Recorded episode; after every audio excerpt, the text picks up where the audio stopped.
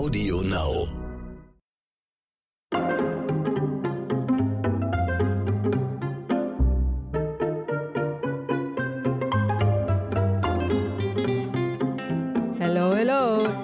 Leute, es ist eine neue Woche und es ist, bedeutet neues Podcast-Glück. Ich grüße euch recht herzlich zu einer neuen Folge von Dit und Dat und Dittrich. Heute habe ich mir nämlich einen ganz besonderen Gast eingeladen, weil ich finde nämlich, es kann so nicht weitergehen. Mit Ronny Rüsch aus der Eichhörnchenstraße. Deswegen habe ich mir heute ganz kompetente Hilfe ins Haus geholt. Und zwar spreche ich heute mit Doreen Trommer. Doreen ist Logopädin und Doreen wird mir jetzt gleich ein paar Fragen beantworten. Wie wir dem Ronny mit seinem Lispeln weiterhelfen können. Aber ich sage euch auch gleich, das ist nicht das einzige Thema unseres Podcasts heute. Erstmal, Doreen. Tachchen! Hallo!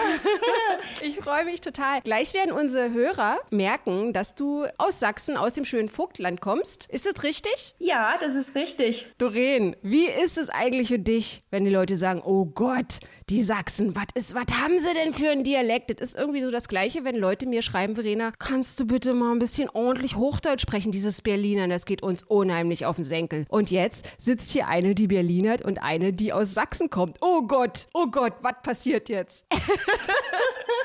Also ich kann damit ziemlich gut umgehen, vor allem weil ich weiß, dass ähm, die, die Sachsen mal die königliche Sprache war und ähm, ich mich damit ziemlich gut fühle. also Oh, oh. da kommt niemand dran. Das wird gleich Stress geben. Doreen Traumer sagt hier, die Sachsen hatten mal die königliche Sprache Deutschlands, weil eigentlich müsste ja ganz Deutschland Sächsisch sprechen. Was sagen Tatsache. eigentlich die Bayern dazu? Oh je, wie nee, die schlagen die Hände über dem Kopf zusammen. Die versteht man noch weniger. Ich verstehe die auch immer nicht, die Bayern, muss ich wirklich sagen. Sehr, sehr, sehr schlecht verstehe ich sie mit ihrem Pfütti und, und was da alles so ist. Aber man hört sich immer so rein. Also man hört sich rein. Ich habe mal in Mittelfranken gearbeitet. Ähm, ich habe tatsächlich ein halbes Jahr gebraucht, um überhaupt zu verstehen, was die von mir wollen. Und habe dann wieder festgestellt, Vogtländisch ist doch einfach die bessere Wahl. Und ähm, ja, bin wieder zurück nach Hause.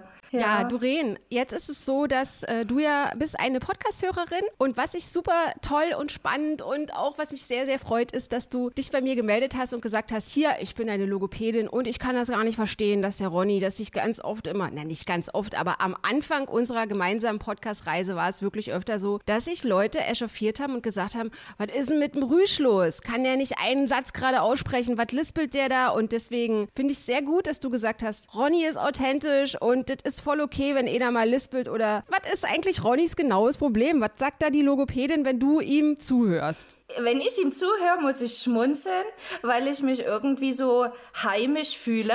Ähm, einfach, weil meine Arbeit mein Zuhause ist. Und ähm, ich finde, es gibt viel, viel schlimmere Kandidaten, die meinetwegen, ich möchte jetzt keinen Stotterer ähm, beleidigen, aber ähm, Stottern finde ich persönlich ist ein viel schlimmeres Handicap als ein bisschen Lispeln. Und am Ende des Tages ist es ja in Ronny seine Authentizität, die ihn so ausmacht. Man erkennt ihn ja darunter unter Tausenden wieder. Aber bei ihm ist es noch zusätzlich das Problem, dass er auch wirklich teilweise an, auch stottert. Also, dass ich, ich ärgere ihn da manchmal so ein bisschen, aber er, er sieht das auch ganz ironisch. Der kriegt ganz bestimmte Buchstaben nicht raus, zum Beispiel er. Und wenn er weiß, er muss jetzt irgendein Wort mit er sagen, dann, dann fängt sein Gehirn schon an, irgendwie so Umwege zu gehen, dass er, das, dass er einfach ein anderes Synonym für das Wort nimmt, damit er nicht das Wort mit er aussprechen kann, weil er dann einfach anfängt zu stottern. Also, das finde ich aber auch schlau, der Ronny.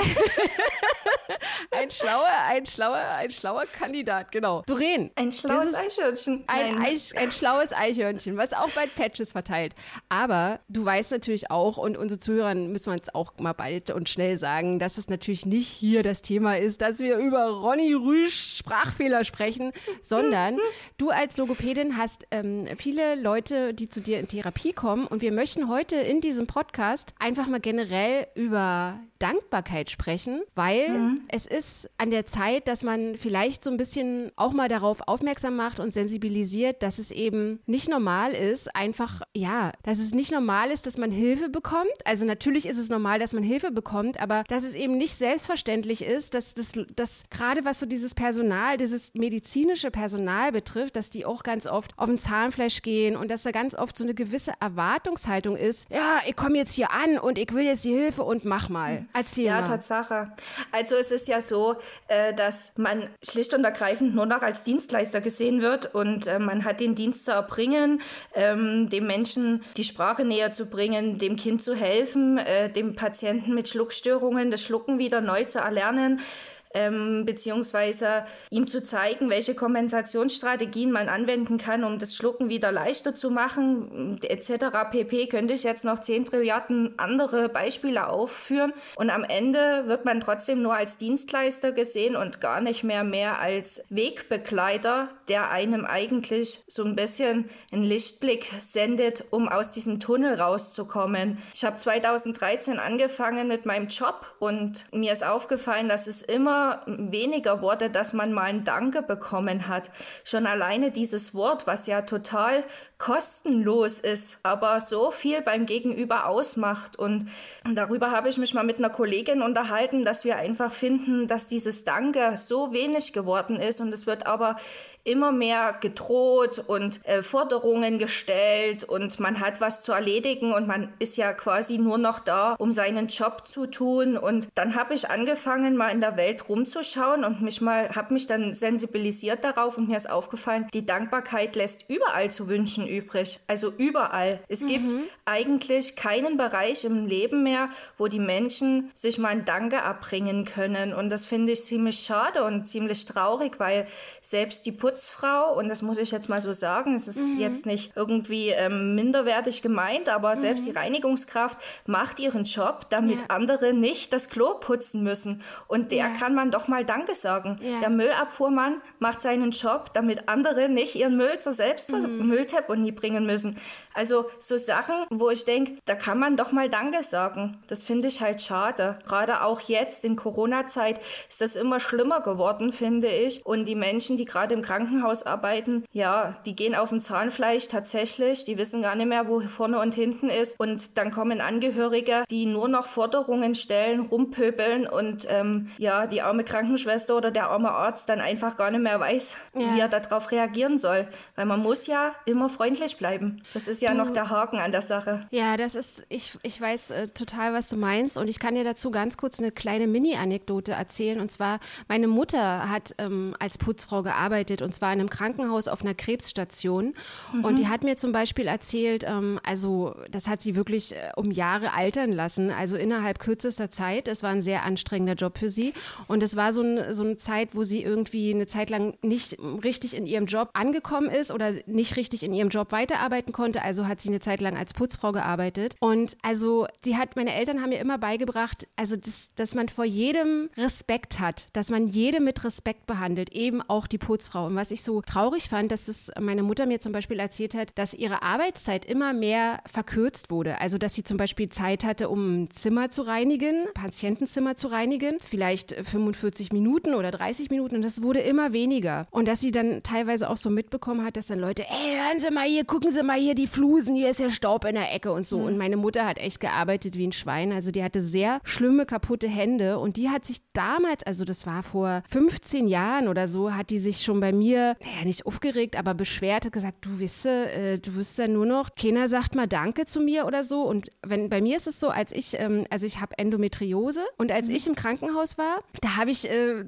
mit der Putzfrau gequatscht auf dem Flur, wenn ich mir da Tee geholt habe und so, weil ich das einfach, ich kann es nicht anders sagen, ich hasse das. Ich hasse das, dass generell, also nicht nur Putzfrauen oder jeder, der seinen Job macht, dass man das so als selbstverständlich ansieht. Und diese, diese Blicke der Leute, wenn man sich bei denen bedankt, also das ist doch das Schönste auf der Welt, wenn man dann dieses mhm. Lachen in dem Gesicht sieht. Und weißt du, das klingt jetzt vielleicht so ein bisschen, ach komm, die Dietrichen oder so. Aber weißt du, wie die sich gefreut hat, die Putzfrau, dass ich ja, mit der gequackert habe? Also das war so schön. Ja, das ist echt so. Also ich kenne auch jemanden, der ist in Therapie bei einem Psychologen und ich habe zu ihm gesagt, äh, ja, also pass auf, wenn du deinem Psychologen mal eine richtig krasse Freude machen willst, dann nimmst du dem mal ein paar Merci mit und äh, schreibst mal Danke drauf mit Edding und gibst ihm die zum Ende deiner Sitzung Sitzung und das Resultat aus der ganzen Sache war, ich wurde danach angerufen und äh, es wurde mir berichtet, boah, ich habe meinen Psychologen noch nie so lächeln sehen, der hätte ja nie damit gerechnet, war voll cool, danke für den Tipp. Und ich sage, ja,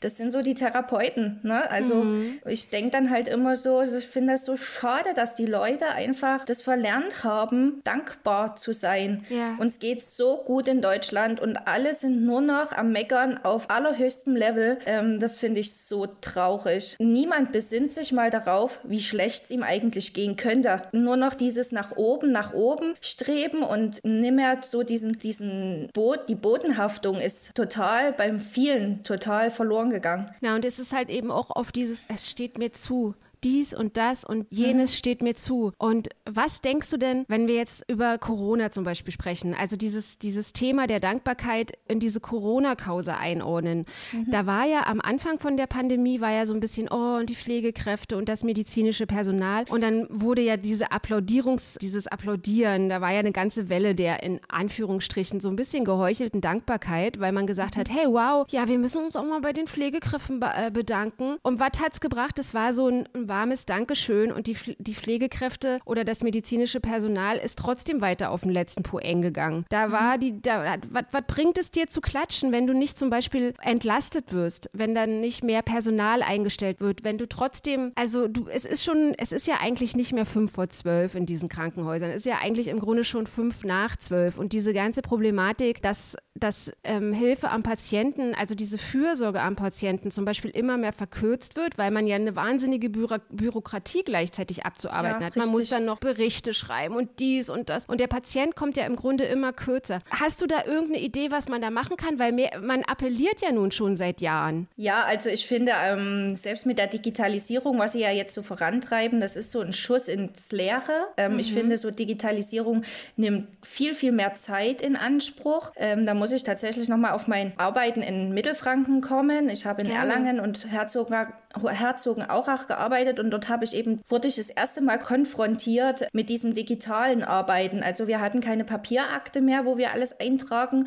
sondern wir haben dann irgendwann angefangen, alles nur noch über übers iPad zu regeln. Und ich fand das am Anfang war das so krass zeitraubend, dieses ganze Eingetakte von den Patienten. Dann hat es nicht geklappt mit den Programmen und ähm, dieses Schreiben von den Berichten. Und das ist so zeitfressend und nach hinten ist das alles unbezahlte Arbeitszeit. Also Wahnsinn. Also wir machen das alle für lau ähm, Wahnsinn. Nur damit der Patient am Ende seine 45 Minuten Therapie bekommt. Und ja, meine Chefs dort in Erlangen waren tatsächlich so, so nett und haben uns die Berichte schon noch mit bezahlt. Aber dieses ganze Einarbeiten ins System, das war so Freizeitbeschäftigung, weil wir sonst nicht anders zu tun hatten. Also das muss ich jetzt so mal an der Stelle sagen. Das fand ich halt schade und traurig. Da hätte ich mir auch mehr Unterstützung gewünscht. Aber das ist all das, was der Patient nicht sieht. Also die kommen kommen her, kriegen ihre 45 Minuten Therapie, was ihnen zusteht und da bin ich voll dafür. Ne? Also die müssen auch, muss auch eingehalten werden, die Zeit. Aber der Patient sieht nicht, was danach kommt. Und wenn man mhm. ihm das aber nochmal nahelegt und sagt, hier, passen Sie auf, da muss ich noch den Bericht schreiben für den Arzt, weil wir sonst kein Folgerezept bekommen. Und das schaffe ich heute aber nicht. Das, das kriege ich erst morgen oder übermorgen hin. Und dann wird man schon böse angeschaut, weil wie kann oh man es wagen, das ersten Tag später zu machen? Ja, also weil jeder Patient fühlt sich ja als der Elite-Patient. Also mhm. er ist quasi der Einzige in der ganzen Praxis, um den sich das ganze Praxisleben dreht und es gibt keine neben ihm. Und aber dass es aber noch 60 andere Patienten in meiner Liste geschafft haben, die ich auch noch mit versorgen muss und die bei Weitem manchmal sogar schlimmer dran sind, weil sie einfach einen Schlaganfall hatten und nicht mehr sprechen können. Und da dieses Angehörigengespräch einfach vorrangig ist, das verstehen manche nicht. Ne? Das traurig, aber es ist halt leider jetzt die Zeit und durch Corona eben noch viel, viel schlimmer geworden. Aber Doreen, wenn du jetzt sagst, dass der Patient sich so ein bisschen als Elite-Patient, denkst du, dass da vielleicht auch Angst mit reinspielt, dass der Patient sozusagen so ein bisschen, dass er, dass er bemerkbar, dass er sich bemerkbar macht, dass er die Aufmerksamkeit kriegt, wo er denkt, die brauche ich ganz doll? Oder, oder denkst du, dass es generell, dass viel, also wenn du jetzt sagen müsstest, von zehn Patienten, wie viele Patienten sind, wären denn, sind denn schnell so auf 180, die dann so ein bisschen pöbeln oder böse gucken oder das für selbstverständlich nehmen, wenn du jetzt das einschätzen müsstest? Sieben. tatsächlich. Ehrlich, ja? Ja, okay. und jetzt muss man nochmal unterscheiden. Ich habe ja fast vier Jahre in, in den alten Bundesländern gearbeitet und die restliche Zeit habe ich jetzt in, in neuen Bundesländern gearbeitet. Also ich habe direkt nach meiner Ausbildung bin ich äh, nach Mecklenburg hoch und habe ein bisschen bei den Fischköppen gejobbt. ähm, das habe ich für total toll gefunden, aber die Distanz zu meiner Familie war mir dann zu groß. Bin ich wieder zurück ins Vogtland, habe dort gearbeitet und habe dort auch an der neurologischen Klinik gearbeitet. War alles tippitoppi, alles in Ordnung. Dort war die Dankbarkeit und auch das Annehmen von Hilfe und so noch richtig gut. Und dann bin ich ähm, nach einer Erkrankungszeit, habe ich dann meinen Job verloren, weil mein Chef einfach fand, eine kranke Angestellte ist nicht so der Renner. Ähm, oh, und dann bin oh ich nach meiner Genesung nach Bayern gekommen. Dort fand ich es total schön und ich möchte auch nichts über mein Bayern sagen. Ich habe es dort total geliebt zu arbeiten. Mhm. Ähm, ich habe mich total gut aufgehoben gefühlt. Das war alles schick. Dort habe ich aber auch kennengelernt, dass die Unterschiede der Menschen zwischen alten und neuen Bundesländern noch total gravierend sind in ihrem Benehmen. Also okay, sag mal ein Beispiel. In, in den alten Bundesländern, die sind halt einfach, ja, was mir zusteht, nehme ich mir, ohne Rücksicht auf Verluste. Auch dieses, ja, wenn du jetzt nicht machst, was ich sag, dann werde ich böse, Punkt. Und da diskutieren die auch nicht. Also da gibt es auch kein nettes Wort zwischen den Zeilen. Da gibt es mhm. nur dieses diese klare Ansage und fertig. Also da gibt es auch kein Aushandeln, kein Kompromiss. Der Patient steht so und fertig. Ne? Und ähm, das habe ich eben in den neuen Bundesländern nie so krass festgestellt. Also wir sind tatsächlich noch zum Dialog bereit. Ich muss aber trotzdem sagen, dass mich diese Art und Weise sehr geprägt hat. Ich war vorher ein sehr zugänglicher, bin ich immer noch, sehr zugänglicher Mensch, der aber sehr viel mit sich hat machen lassen. Und mhm. durch Bayern bin ich ein bisschen abgehärtet. Also ich Verstehe. kann jetzt auch klare Fronten setzen, weil ich das mhm. einfach gelernt habe, dass man so ein bisschen diese Ellenbogen ausfahren muss an der richtigen Stelle. Das hilft mir ungemein oft im Leben jetzt weiter. Ja, es hat alles so seine Vor- und Nachteile. Jede Medaille hat zwei Seiten. Aber das ist so, was ich so feststellen musste. Also in Bayern sind es tatsächlich, in den alten Bundesländern sind es tatsächlich sieben von zehn Patienten, die einen böse anschauen und äh, die ziemlich schnell ranzig werden, wenn's man, wenn man nicht nach ihren Vorstellungen handelt. Oh Mann, mhm. oh Mann, es ist wirklich erschütternd. Aber was ich auch nochmal sagen muss, ist, ähm, was ich so feststelle, weil wir hatten ja gesagt, wir sprechen heute über Dankbarkeit mhm. und nicht nur im medizinischen Bereich. Weißt du, was ich auch richtig eklig finde, wenn du einmal mal so, also wenn ich das beobachte in der Schlange vor mir, wenn ich einfach beim Edeka oder so stehe, mhm. die Frau an der Kasse, die immer sagt, also das machen die ja schon so von Hause aus, guten Tag und schönen Tag noch und so. Und dann sagt so eine Kassiererin, schönen Tag noch. Und der Kunde, der dann da irgendwie so griescremig da sein, sein Zeug einpackt, der sagt nichts zurück, gar nichts mhm. zurück. Und die lassen die dann immer so leer, leer aus, ins Leere laufen, weißt du? Und ich, ich frage mich immer so, wenn du dir diese Dimension anschaust, wie viele Kunden so eine Kassiererin am Tag bedient und wie viele Leute, also wie oft du zum Beispiel ein Grußwort sagst oder ein Bitte oder ein Danke und es, es wird nicht erwidert. Und es ist dann nicht einfach so, dass ich jetzt hier irgendwie, ja, ich bin mal im Haus unterwegs und dann sage ich mal irgendwie zu Herrn Müller ein Tachchen und der ist irgendwie grummelig und grüßt nicht zurück, sondern diese Menge an Kunden, die dann einfach nichts sagt, wenn du sagst, schönen Tag noch oder Danke. Das ist eigentlich traurig. Also, und ich frage mich traurig. auch, wie die ihren, ja. also man sagt ja auch ganz oft, also einfach wie du auch sagst, dass man die Hintergründe ganz oft nicht kennt. Dann hat man ja so, dann kommt man in den Laden rein und sieht zum Beispiel eine grummelige Kassiererin, die nicht lächelt. Aber man fragt in den seltensten Fällen, ja, warum lächelt die denn nicht? Ja, warum lächelt die nicht? Weil irgendwie ähm, von, von zehn Leuten sieben nicht äh, schönen Tag noch oder schönen Feierabend oder so sagen, wenn sie jemanden schönen Feierabend wünscht. Und ich finde, das macht schon was mit einem. Aber denkst du, dass es was mit Corona, also dass, es, dass Corona das verschärft hat oder denkst du, das ist schon ewig so gewesen? Ich glaube, das ist ewig so gewesen, aber Corona holt so ein bisschen das faule Fleisch nach oben. Also ich sage das immer so. Ich finde, Corona holt in allen Ebenen dieser Gesellschaft, in allen Sachen das Faule nach oben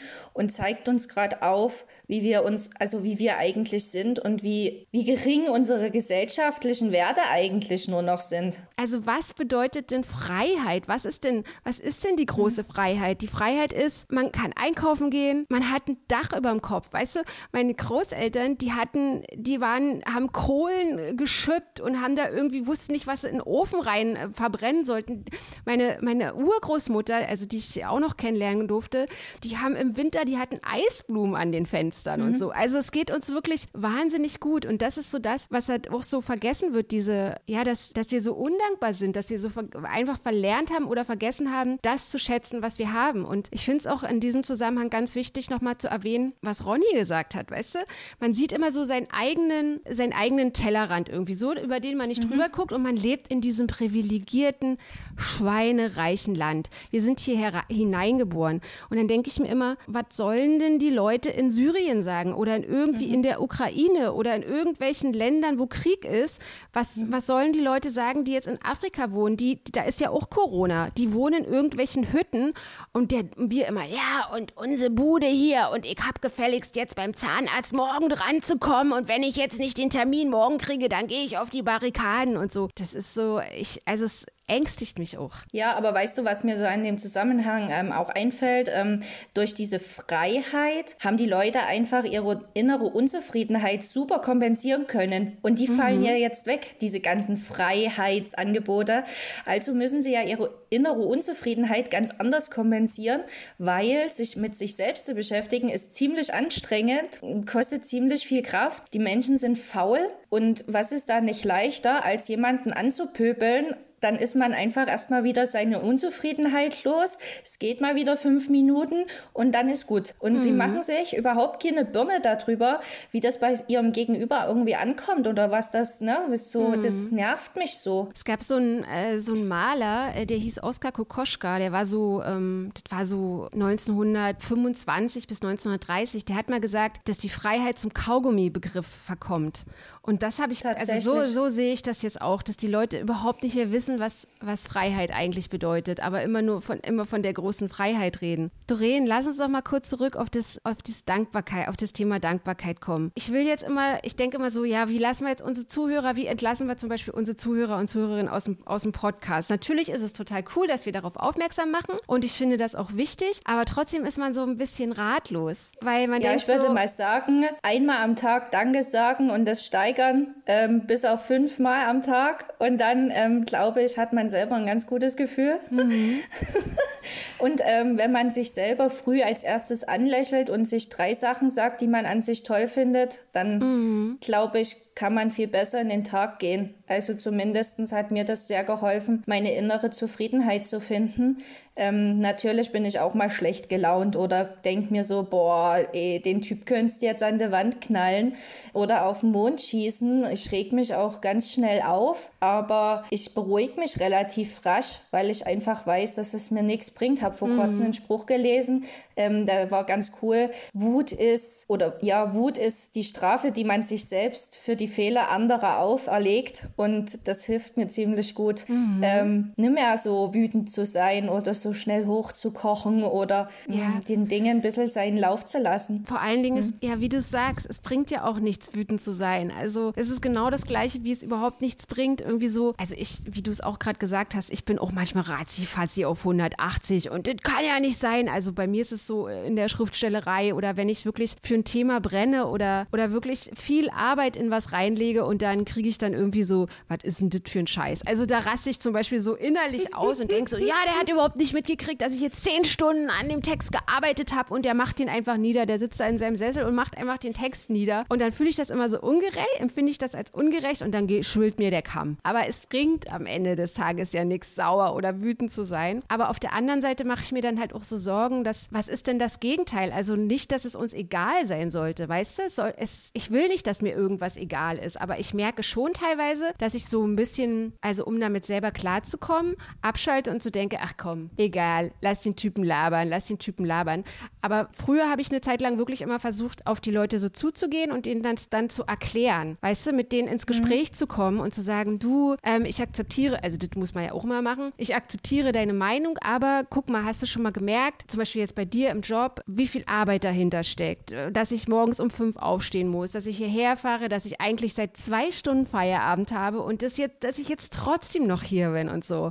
Also denkst du, das bringt noch, bringt über, also eigentlich ist es ja was Gutes, aber bist du so jemand, der dann trotzdem noch auf die Leute zugeht oder sagst du so, ach komm, es bringt doch eh nichts mehr? Also ich bin jemand, der spiegelt. Ähm, mhm. Ich bin eine sehr spiegelnde Person. So wie man mit mir ist, so bin ich auch mit anderen. Mir ist es selber nie aufgefallen, bis mich mal meine Chefin darauf aufmerksam gemacht hat und gesagt hat, boah, du spiegelst so krass die Patienten. Ähm, wahrscheinlich kommen die deswegen manchmal so mit sich nicht mehr klar, weil, weil ich einfach auf die Leute zugehe und mit ihnen so bin, wie sie mit mir sind. Mhm. Sind sie mhm. nett und freundlich zu mir, bin ich auch nett und freundlich mit mhm. ihnen. Sind sie ranzig zu mir, bin ich halt einfach professionell freundlich, mhm. äh, kompetent, tu meine Arbeit und entlasse den Menschen dann in sein Leben zurück. Punkt. Und mhm. ähm, da diskutiere ich nicht mehr. Ich habe aufgehört zu erklären, weil ich merke, das schlägt nur noch auf taube Ohren.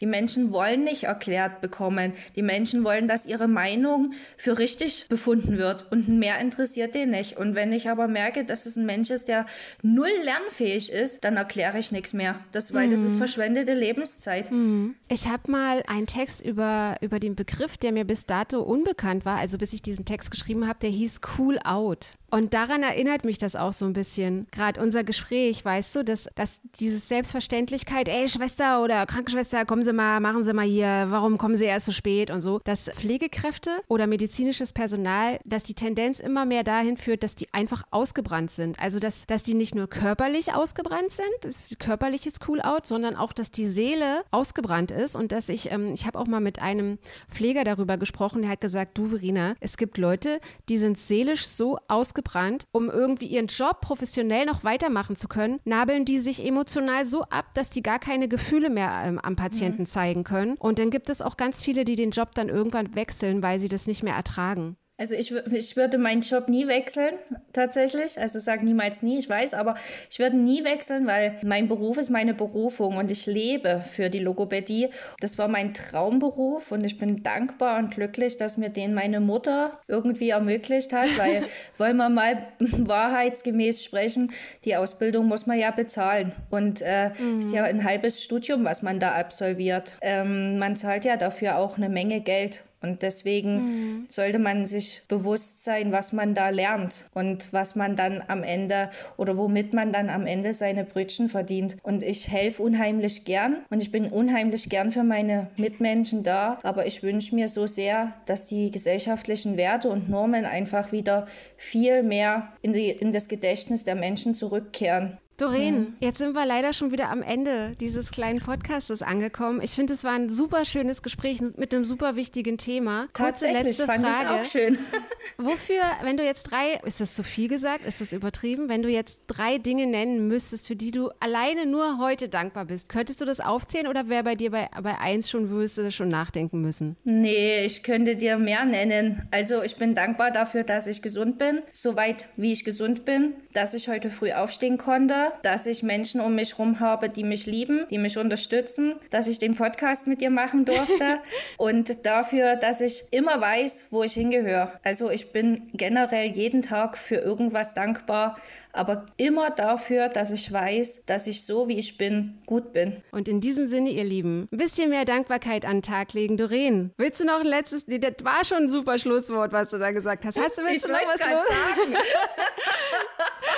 war total schön. Ja, total. Also, ihr Lieben, wenn ihr den Podcast bewerten wollt, tut euch keinen Zwang an. Wenn ihr Fragen zu dem Podcast habt, tut euch keinen Zwang an, schreibt mir einfach. Ich muss kurz dazu sagen, ich lese wirklich alle eure Sachen, aber ich komme in letzter Zeit nicht immer dazu, jedem von euch zu antworten. Dafür nochmal ein dickes, fettes Sorry. Und ansonsten, wenn ihr Themenvorschläge habt, wenn ihr Fragen an Doreen habt, meldet euch gerne bei mir. Ich leite die Fragen an Doreen weiter. Und ansonsten, Doreen, vielen, vielen Dank, dass du heute mein Gast warst. Hoffentlich nicht zum letzten Mal. Oh ja, das hoffe ich auch. ganz, ganz arg.